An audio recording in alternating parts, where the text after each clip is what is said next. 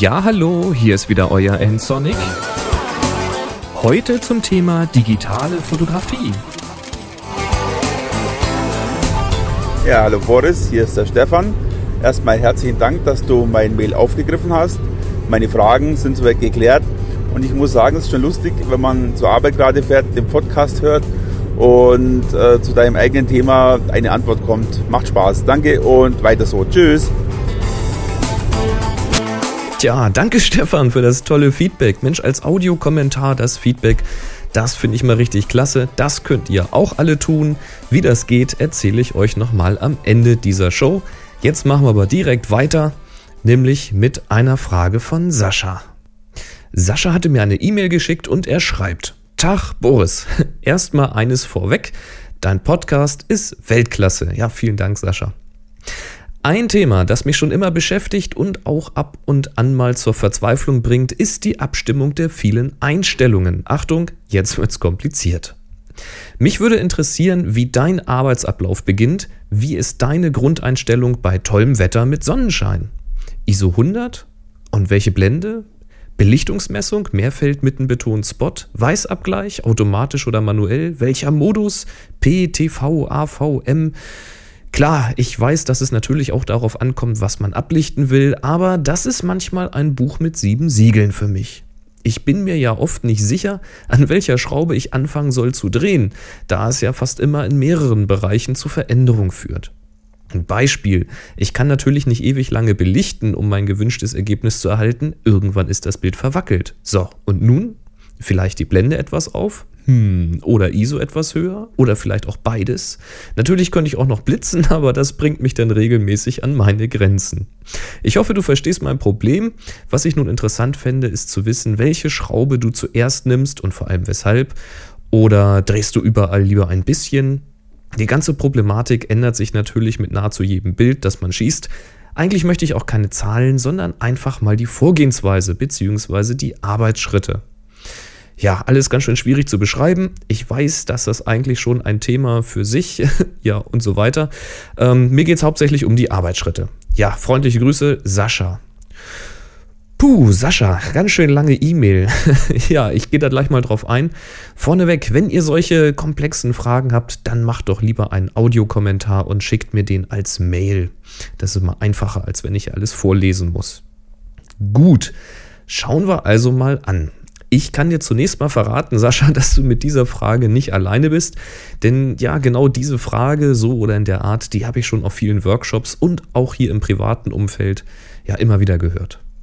Ich kann jetzt natürlich sagen, dass das alles gar nicht so einfach zu erklären ist oder, naja, dass es eben Gefühlssache ist. Aber mit solchen schlappen Aussagen wollen wir uns hier mal überhaupt nicht zufrieden geben, richtig?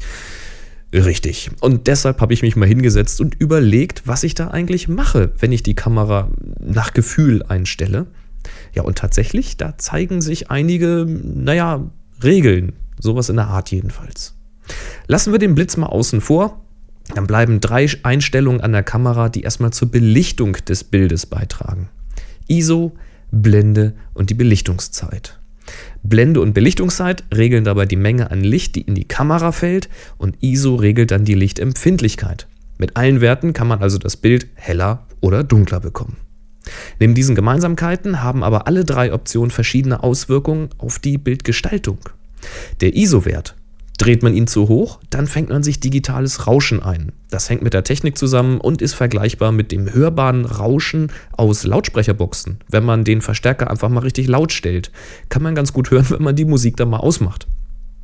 Das Rauschen, das kann man aber auch als Stilmittel benutzen. Ich mache das gerne bei rustikalen Schwarz-Weiß-Bildern. Da gehe ich dann absichtlich auf ISO 1600 oder noch höher, weil ich eben möchte, dass es rauscht. Hält man den ISO also möglichst niedrig, so wird man mit einem möglichst klaren, also einem glatten Bild belohnt.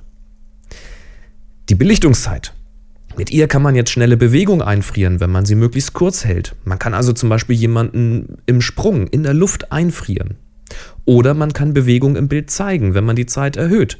Hält man die Kamera still, dann sieht man eben ein unscharfes, also ein sich bewegendes Motiv, zum Beispiel Autos oder Fahrräder als Schlieren vor einer Häuserfront. Oder zieht man die Kamera mit dem Motiv mit, dann bekommt man mit etwas Übung ein scharfes Motiv vor einem bewegten Hintergrund. Und die Blende? Mit ihr regelt man jetzt die Schärfentiefe im Bild. Der Wert ist eigentlich ein Bruch, nämlich 1 geteilt durch Blendenwert. Daher bedeuten kleine Zahlen eine große Blende. Ein Halb, also 1, 1 durch 2, ist nun mal mehr als ein Viertel, also 1 durch 4. Nur spricht man normalerweise eben von Blende 2.0 oder 4.0, ohne den Bruch zu erwähnen. Und naja, das irritiert am Anfang etwas, aber naja, man gewöhnt sich dran. Mit einer weit offenen Blende, also zum Beispiel 2.8 oder sogar 1.4, kann man also einen sehr, sehr kleinen Bereich im Bild scharf abbilden, während alles davor oder dahinter in weiche Unschärfe getaucht wird. Das kommt sehr gut bei Porträts, um das Modell vor einem Hintergrund abzusetzen oder hervorzuheben. Schließt man jetzt die Blende, dann wird ein immer größerer Bereich scharf abgebildet. Das ist jetzt praktisch für Gruppenfotos, wenn die Leute in mehreren Reihen stehen oder bei vielen Landschaftsfotos oder Architekturfotos. Blende 8, 11 oder sogar 16 sind da jetzt nicht unbedingt selten. Die anderen Einstellungen an der Kamera, die du genannt hattest, die betreffen nun wieder die Belichtungsmessung in der Kamera und die Art und Weise, in der wir diese drei Belichtungseinstellungen der Kamera vorgeben. Zur Belichtungsmessung mache ich am besten mal eine eigene Folge. Nur kurz als Information, bei mir steht sie fast immer auf Mehrfeldmessung, weil ich die ganz gut kenne inzwischen. Oder, wenn ich es dann wirklich mal brauche, auf Spotmessung. Was den Weißabgleich angeht, den habe ich sehr oft auf automatisch. In einigen Fällen mache ich dann einen manuellen Weißabgleich auf eine Graukarte. Da mache ich vielleicht auch mal eine Sendung drüber. Ja, zu der Art und Weise, wie wir die Parameter in die Kamera eintragen können, Du nanntest als P, AV, TV und M. Und so heißen die Kreativprogramme bei Canon. Bei Nikon müsste es dann P, A, S und M sein. Zu diesem Thema habe ich übrigens die Folge 157 im Podcast. Einfach mal reinhören. Ich verlinke die Folge auch gern nochmal. Ich arbeite fast immer in AV, also in der Blendenvorwahl, oder in M, also eben komplett manuell. Aber warum und wie genau? Ich nehme jetzt mal das Beispiel aus der Frage. Wir haben also schönes Wetter, Sonnenschein. Fehlt noch ein Thema. Sagen wir mal Porträtfotos. In meinem Kopf arbeitet es dann. Ich stelle die Kamera auf AV, bei Nikon also A. Warum? Einfach, weil ich in diesem Modus die Blende vorgeben kann und ich damit die Schärfentiefe bestimmen kann. Ich kann die Schärfentiefe vorgeben. Und das ist nun das, was ich am häufigsten tun möchte. Das ist also ja ein kreatives Stilmittel, was ich sehr oft im Bild nutzen möchte. Tja, und daher habe ich damit gelernt umzugehen. Ich komme also ganz gut klar mit AV. Tja, Sonne. Es ist hell, Licht genug. Keine rustikalen Fotos erwünscht, also ISO so niedrig wie möglich. Ich stelle also ISO auf 100. Damit fange ich immer erstmal an, die Lichtempfindlichkeit einstellen. Jetzt möchte ich das Model scharf vor einem unscharfen Hintergrund haben, also muss ich die Blende öffnen. Ich habe 85 mm drauf und ich bin recht nah am Model. Blende 1.8 ist mir zu weit offen. Ich möchte nämlich außer den Augen auch noch die Ohren scharf haben.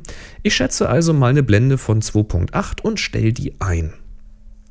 Kann man sich übrigens genau ausrechnen mit diversen DOF-Rechnern. Depth of Field heißt das, also Schärfentiefe-Rechner. Gibt es für alle möglichen Handys, Computer, im Web und zum Ausdrucken und so weiter und so fort. Ich mache das nach Gefühl. Ja, ISO und Blende ist jetzt eingestellt und der AV-Modus schlägt jetzt eine Belichtungszeit vor. Nun, das Modell bewegt sich. Nicht viel, aber eben doch. Und vielleicht will man ja auch mal die Haare schwingen lassen und so weiter. Die Bewegung soll aber eingefroren sein. Ich sollte also mindestens mal eine Zeit von einer 200 Sekunde haben. Lieber kürzer, sagen wir mal eine 400. Ich kontrolliere jetzt also mal die vorgeschlagene Belichtungszeit. Habe ich eine 400 oder sogar weniger? Dann kann es losgehen.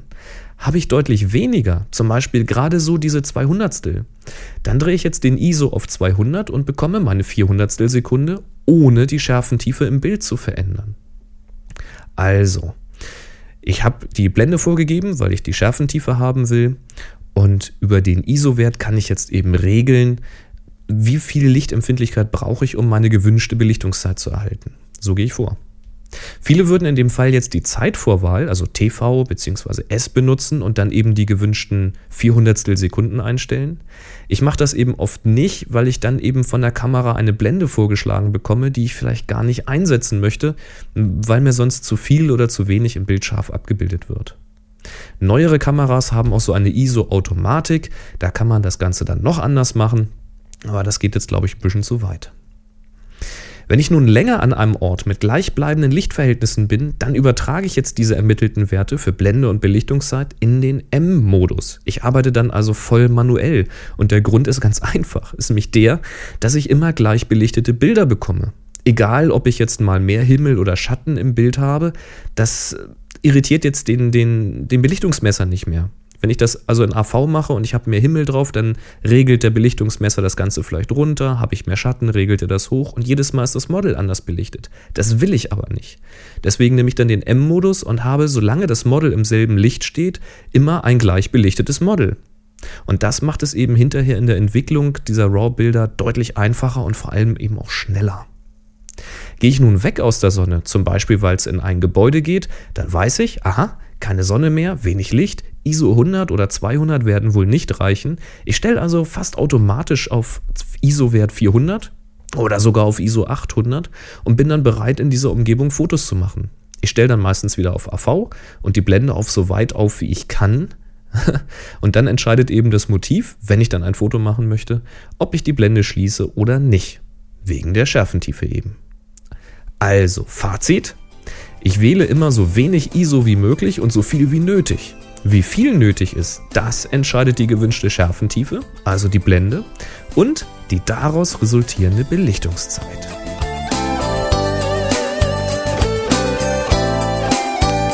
Na, alle Fragen geklärt? Wenn nicht oder wenn ihr noch Ergänzungen oder Hinweise habt, dann meldet euch doch einfach. Schreibt einen Kommentar zu dieser Folge 205 unter www.nsonic.de slash podcast. Da findet ihr übrigens auch nochmal Links zu verwandten Themen aus diesem Podcast, wo es um ISO und um Blende und so weiter und so fort geht. Eure Fragen könnt ihr mir auch schreiben oder noch besser als MP3-Anhang schicken an info@nsonic.de. Tja, und nsonic, das schreibt sich N-S-O-N-I-C. Über eure Bewertungen freue ich mich nach wie vor bei podstar.de und im iTunes Store, wo ihr mich ebenfalls unter nsonic findet. Das hat auch schon ganz toll geholfen, da bin ich mal wieder empfohlen worden. Vielen, vielen Dank an dieser Stelle. Ja, und folgen könnt ihr mir auch noch bei Twitter unter twitter.com slash bnsonic. Tja, und wenn euch dieser Podcast gefällt, dann empfehlt mich doch bitte weiter. Jetzt aber mal raus mit der Kamera. Einstellungen gesucht und gefunden und ein paar tolle Fotos vom Herbst gemacht. Macht's gut, bis zum nächsten Mal. Tschüss.